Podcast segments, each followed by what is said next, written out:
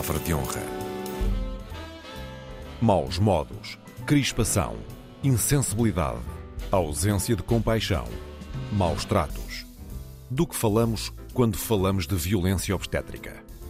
São pistas para o cruzamento de ideias entre Raquel Varela, historiadora, e Joel Neto, escritor. O Palavra de Honra começa agora. Olá, boa tarde, boa tarde aos ouvintes, boa tarde Raquel. Olá e olá a todos os ouvintes. Raquel, uh, estás consciente desta realidade da violência obstétrica em Portugal? Achas que é um exagero? Olha, eu achei muito curioso uh, tu teres proposto este tema, uh, porque é daquelas. Enfim, eu acho que há muitos temas que um, não são temas de mulheres e homens e muitas vezes são atribuídos, porque isto atribui-se ao papel biológico a capacidade de falar de mulheres e homens. E eu acho que o mundo não é mais colorido do que isto, não é? Acho que os homens Era podem falar faltava. muito sobre as mulheres e as mulheres podem falar muito sobre os homens.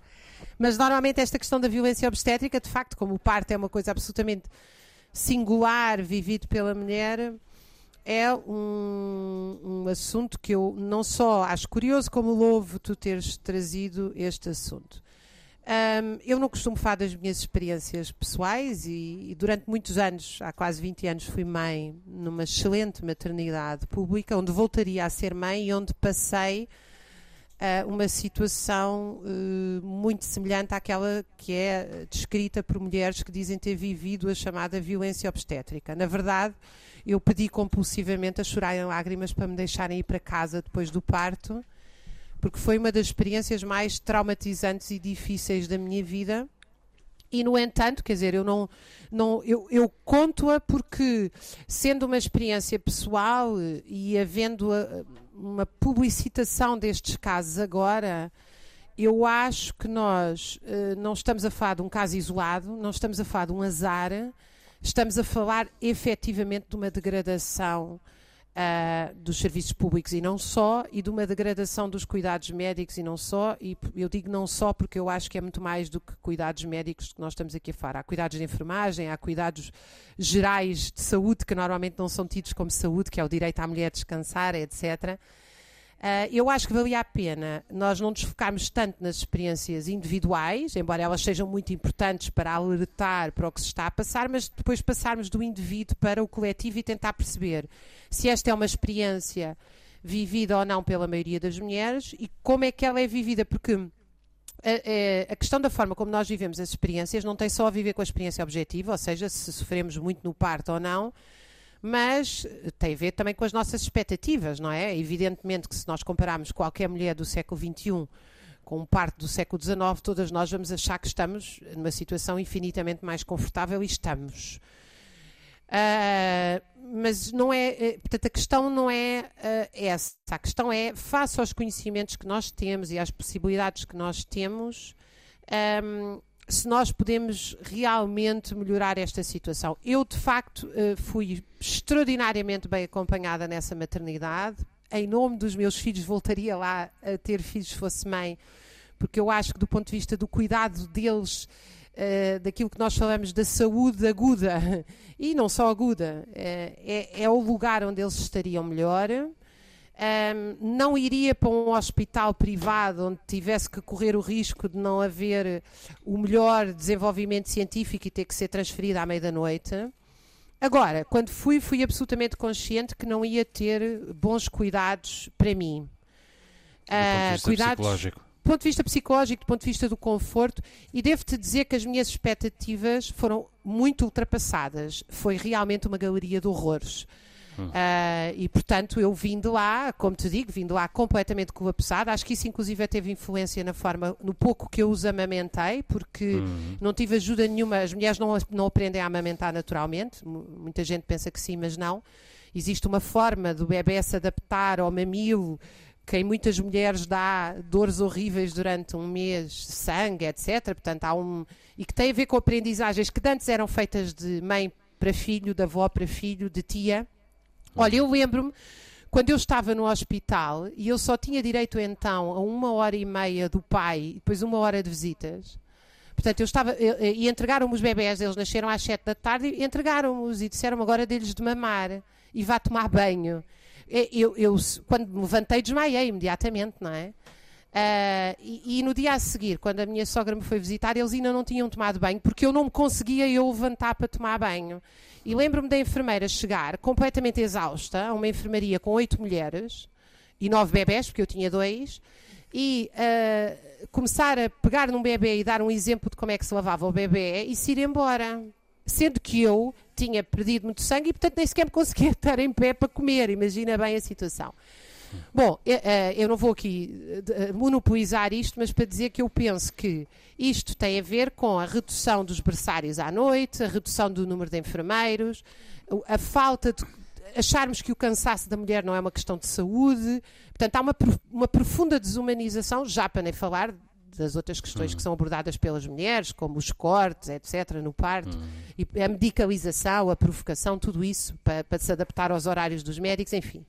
Portanto, eu acho que é realmente um grande tema e só o contei aqui a minha experiência, porque eu acho que, mais do que a minha experiência, tem que se analisar se isto está a acontecer muito. Se é uma tendência. Se, se, é uma tendência, claro. Hum. Por isso é que louvo vale a, este debate. Hum, vale a pena dizer que está em curso uma campanha nacional chamada Pelo Fim da Violência Obstétrica. Ela decorre desde 25 de novembro, há várias semanas, portanto, desde o Dia Internacional pela Eliminação da Violência contra as Mulheres, e é promovida pela Associação Portuguesa dos Direitos da Mulher na Gravidez e no Parto e merece realmente a nossa atenção.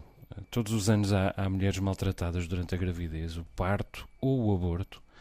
São três momentos diferentes: a gravidez, o parto e o aborto. E às vezes esse tratamento uh, resulta em danos físicos uh, para as mães ou os bebés, e outras resulta uh, em danos psicológicos para a mãe, o que evidentemente não é, não é de sumenos. Uh, os jornais têm trazido, como já disseste, uma série de reportagens com as queixas de jovens mães e há de tudo. Há procedimentos médicos brutais executados sem consentimento, há tratamentos frios e insensíveis, desprovidos de compaixão e que as deixam meses ou até anos a recuperar de depressões. Uh, a gravidez é um estado físico e emocional muito complexo para o qual uh, confluem enormes ansiedades e terríveis fragilidades. As mulheres sabem isto melhor do que os homens, mas os homens, felizmente, uh, vão estando cada vez mais conscientes disto. Lidar com grávidas exige sensibilidade, exige compaixão. Isso acontece muitas vezes, mas uh, não acontece sempre. Muitas vezes, nos hospitais, nas maternidades, as mulheres são tratadas como meras fêmeas parideiras, como animais. E às vezes a violência começa logo com, como resposta à demora do parto, à suposta demora do parto. É preciso parir e parir depressa para vagar a cama. O verbo é mesmo esse, parir. E muitas vezes vem ao de cima nessas más práticas dos profissionais de saúde toda a espécie de preconceito. Vem o racismo, eh, há muita xenofobia, há muito classismo, de que já falámos aqui.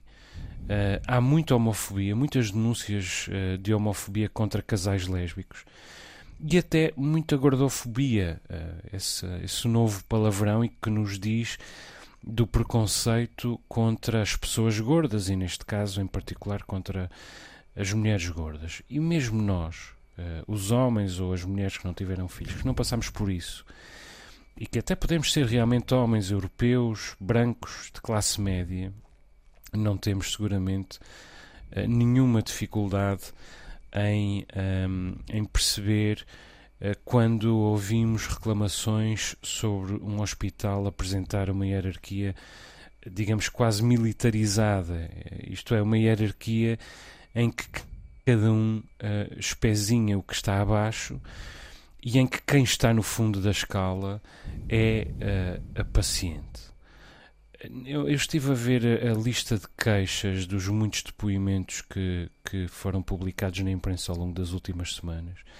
Há uh, queixas sobre abusos físicos ou verbais, sobre práticas invasivas, sobre uso desnecessário de medicação, uh, intervenções não consentidas e depois relatos de humilhação, de desumanização, de recusa de assistência, de negligência pelas necessidades da mulher.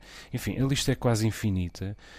Uh, vai ehm, das drogas, vai da administração de drogas à realização de cortes cirúrgicos desnecessários, como tu disseste, uh, até a utilização, a simples, entre parênteses, utilização de frases como a senhora não está a colaborar ou veja lá se quer matar o seu bebê. Uh, os jornais têm trazido imensos relatos uh, desde, desde o início do outono. Alguns são arrepiantes. E aqueles que são apenas desconcertantes continuam a ser arrepiantes quando pensamos na situação de fragilidade em que a mulher está. Repito, acontecem na gravidez, no parto uh, e no aborto, e eu não sei exatamente com que frequência acontecem, mas acompanhei recentemente o caso de uma, de uma jovem que teve um aborto retido e que uh, teve de, de submeter-se a um procedimento para a expulsão química do feto. E que realmente não foi alvo de abusos físicos ou verbais, de práticas invasivas, uh, de uso desnecessário de medicação, de intervenções médicas não consentidas, nem foi propriamente humilhada.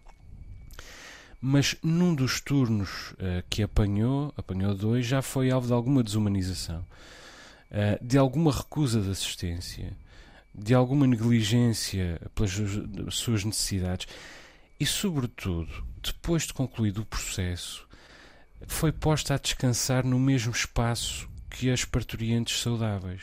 Isto é, na cama ao lado das camas por onde desfilavam jovens mães, jovens mães com as suas crianças recém-nascidas, que eram uh, visitadas pelos seus maridos, que vinham tirar fotografias e fazer filme, enfim, pelas famílias felizes com todas as razões, evidentemente, para estarem felizes, mas estamos a falar de uma pessoa que estava no, no estado de suprema infelicidade no que diz respeito ao tema da gravidez, posta na cama ao lado de uma série de pessoas que iam desfilando exibindo o supremo estado de felicidade no que diz respeito à questão da gravidez. E isso é de uma insensibilidade atroz. E parece que é habitual em Portugal, aliás, não só em Portugal, eh, em França também, por exemplo, e Atenção que eu estou a falar aqui de um caso de insensibilidade relativamente benigno, porque há muitos casos infinitamente piores do que este. Eu, eu enfim, como, como eu aqui disse, a minha empatia face a estes casos é total, porque eu passei realmente alguns dos dias mais angustiantes, dolorosos e, e não só, eu não te posso dizer se as palavras foram desagradáveis, os atos, eh, eu nem sequer fui realmente informada de todos os atos eh, que me estavam uh, a fazer, mas eu, mas eu queria dizer isto sem, sem exagero para dizer o seguinte: deixa-me só fazer este introito. Eu não acho que a solução face à violência obstétrica seja ter filhos em casa, que eu jamais teria, voltar ao comunismo primitivo. Uh, eu, eu, gosto da ideia de um comunismo futuro como reino de igualdade e liberdade. O primitivo, não. Gostas uh, do progresso? Ou, Ou, não, e quer dizer, uh, sujeitar a riscos, uh, porque existem riscos, obviamente, uh, para não querer ser submetida a procedimentos que são realmente, que realmente eu acho que têm que ser repensados. Outro momento que eu acho que é às vezes muito exagerado tem a ver com a forma como as famílias. Quer dizer, eu não sei se todos os pais Uh, fazem bem assistir aos partos, porque há pais que acabam por atrapalhar os médicos e isso também não é bom. Portanto, eu acho que estas coisas deviam ser todas ponderadas com muito bom senso. Uh, e, e, e, portanto, a, a, minha palavra em relação a isto é num quadro em que eu acho que os hospitais e as maternidades são uma evolução extraordinária e que nós devemos ter toda a atenção médica e os médicos e os profissionais de saúde devem ter muita autonomia. E, portanto, não é chegar lá a família toda a dizer como é que se faz, como hoje os pais chegam às escolas e querem dizer como é que se faz, não é? Hum. Eu acho, feito este introito, deixa-me dizer-te que eu uh, o que senti foi um abandono extremo numa situação em que eu estava fisicamente totalmente incapacitada de reagir, sequer de refilar, devo dizer-te, porque eu tive dois gêmeos de parte natural e, portanto, uh, não tinha forças para rigorosamente nada não sabia o que fazer com aqueles dois gêmeos e, e lembro-me, por exemplo, uh, uh, aqui há uns anos, se não me engano, Ana Jorge, Ministra da Saúde, que é uma médica que eu respeito, com quem já tive vários diálogos, ter anunciado o fim dos berçários. As mulheres de antes tinham direito a passar a primeira noite a descansar enquanto as enfermeiras ficavam com os bebés. E isso foi anunciado como um grande avanço. Eu acho que isso foi um grande retrocesso. Porque, uh, por exemplo, lembro-me que em França uma das formas de curar a depressão pós-parto é que as mães estão proibidas de ficar com os filhos à noite porque as mães têm que descansar. Quando é preciso, uma enfermeira traz o bebê para ser amamentado.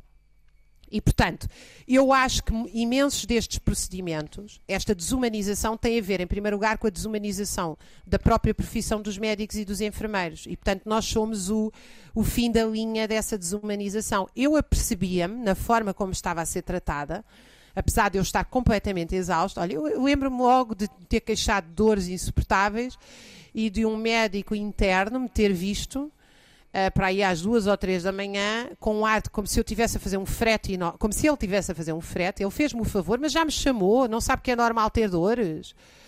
Uh, e eu disse: não, mas as dores que eu tenho não são normais. Bem, eu passado dois dias fui à minha ginecologista que me detectou uma infecção que eu lembro-me que tive que levar uma, uma carga de antibióticos absolutamente brutal. Uma infecção porque tinha sido mal cozida, por exemplo. Mas, mas só a forma absolutamente assintosa como alguém eh, olha para uma mulher acabada de parir uh, e diz: Mas já me chamou? Que era, era um médico interno. E eu sei, de estudar o Serviço Nacional de Saúde, que muitos destes internos nem sequer têm o acompanhamento devido, ou não está lá, ou já não há equipas como havia antigamente e relações de confiança entre eles para se poderem apoiar, etc, etc, etc. E depois esta história das enfermeiras, eu lembro-me que ao final de três dias eu chorei compulsivamente e disse que me ia embora Uh, porque eu nem sequer, eu tinha uma hora e meia de familiares que me podiam ajudar com dois bebés, portanto era uma coisa, era de uma, é, é realmente uma coisa impensável. Olha, eu só me lembrava daquelas histórias dos bijagós, que as mulheres quando têm filhos, não sei se é bem assim a história, mas vou contar como me contaram. Metem os sapatos à porta ah, e os maridos, isso significa que os homens não podem entrar. E mandam vir umas tias e umas avós. Opa, e eu e eu só me lembrava, eu só pensava assim: eu quero ir para os Bejagós e quero que me tragam todas as minhas tias, as minhas avós, a minha mãe para o pé de mim, porque isto é completamente inviável. Quer dizer, eu não posso ficar numa situação de exaustão desconhecimento com dois bebés, dois recém-nascidos. A, reivindicação da erradicação da violência obstétrica já é antiga, é preciso vê-lo, e toda a gente conhece alguma história um, simplesmente nunca houve propriamente um combate concertado às más práticas. Um, agora, já em 2017 houve uma petição uh, chamada pelo fim da violência obstétrica nos blocos de parto dos hospitais portugueses e, e, que em três dias ultrapassou o número necessário de assinaturas para ser submetida à Assembleia da República. Uh, hoje, neste momento, tem quase 10 mil assinaturas, isto é, quando há um mês não tinha ainda 5 mil, uh, o que mostra bem a utilidade uh, destas campanhas de que estamos a falar. Paradoxalmente, a deputada Cristina Rodrigues apresentou na Assembleia da República um projeto de lei para criminalizar a prática da violência e, uh, ato contínuo, a Ordem dos Médicos divulgou um parecer decretando virtualmente a inexistência de violência obstétrica em Portugal disse mesmo eh, que as grávidas e as famílias devem informar-se junto de fontes credíveis, sem dar ouvidos a fontes manipuladoras. E eu estou convencido de que isto é o mais puro negacionismo.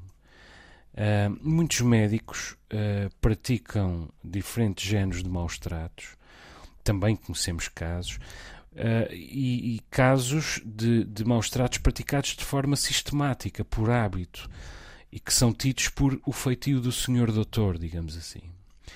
Mas outras vezes nem são os médicos, outras vezes são os enfermeiros e são até os funcionários.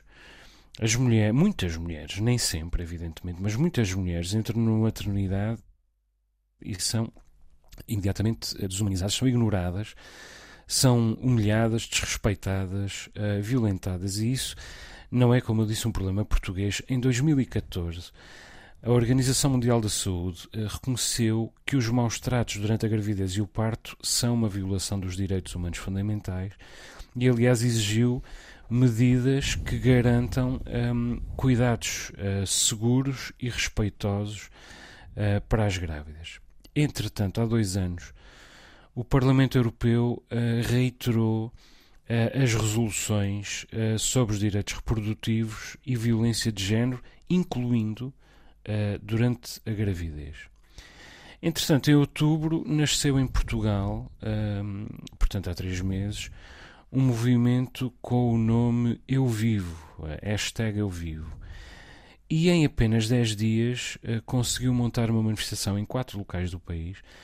Aliás, foram pedidos relatos um, a mulheres que se tivessem sentido agredidas e em duas semanas chegaram a 300 testemunhos de mulheres de, de todo o país.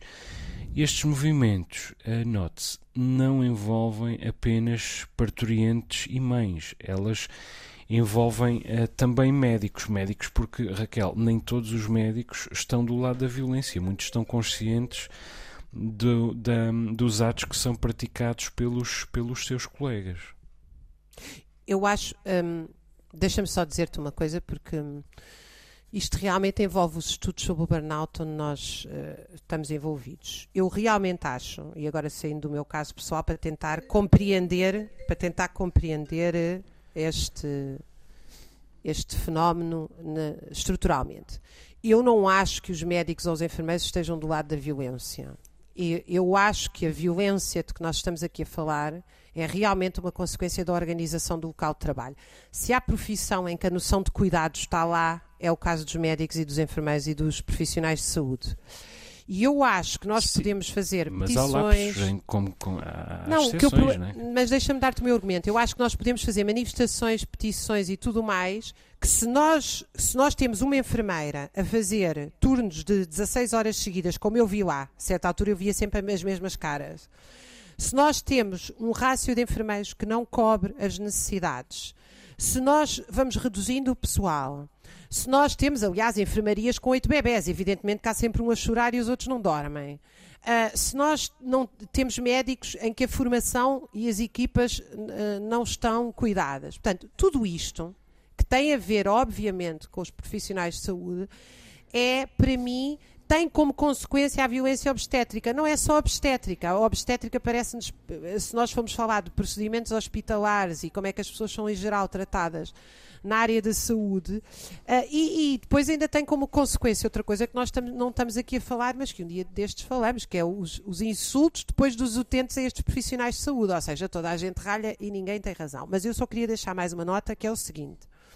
Eu acho que as pessoas não, não, são conscientemente violentas, mas acho que elas são cúmplices. E essa é a noção de sofrimento hum. ético no trabalho. Ou seja, eu acho que nós precisamos de médicos e enfermeiros a denunciar as suas próprias condições de trabalho e como é que elas afetam os utentes, em vez de sacudir a água do capote e dizer eu não sou assim. Sim, Porque senão é... há cumplicidade. É evidente, aliás, eu devo sublinhar que nada me move contra os médicos, eh, nem contra médicos em particular, nem contra a classe em geral. Agora, nós sabemos que nenhum bom médico gosta de ser encarado como um semideus, isso é um peso, é uma responsabilidade, ele tem noção de que vai falhar e não quer essa responsabilidade, mas também é verdade que alguns médicos, alguns maus médicos, uh, é precisamente isso que querem, ser, ser reconhecidos como semideuses. E alguns enfermeiros e funcionários querem ser reconhecidos pela intimidade com os semideuses. Portanto, não há, também não há escrutínio entre uns e outros profissionais nestas, nestas circunstâncias de má prática, porque uh, havendo má prática torna-se a palavra da mulher contra a do médico, ou a palavra da mulher contra a do enfermeiro, ou a palavra da mulher contra a do funcionário. Uh, em novembro, uh, este movimento Eu Vivo pediu às pessoas rosas para colocar no mapa de vários sítios onde as pessoas tivessem sofrido este tipo de violência. Num espaço de 48 horas, recebeu 500 rosas.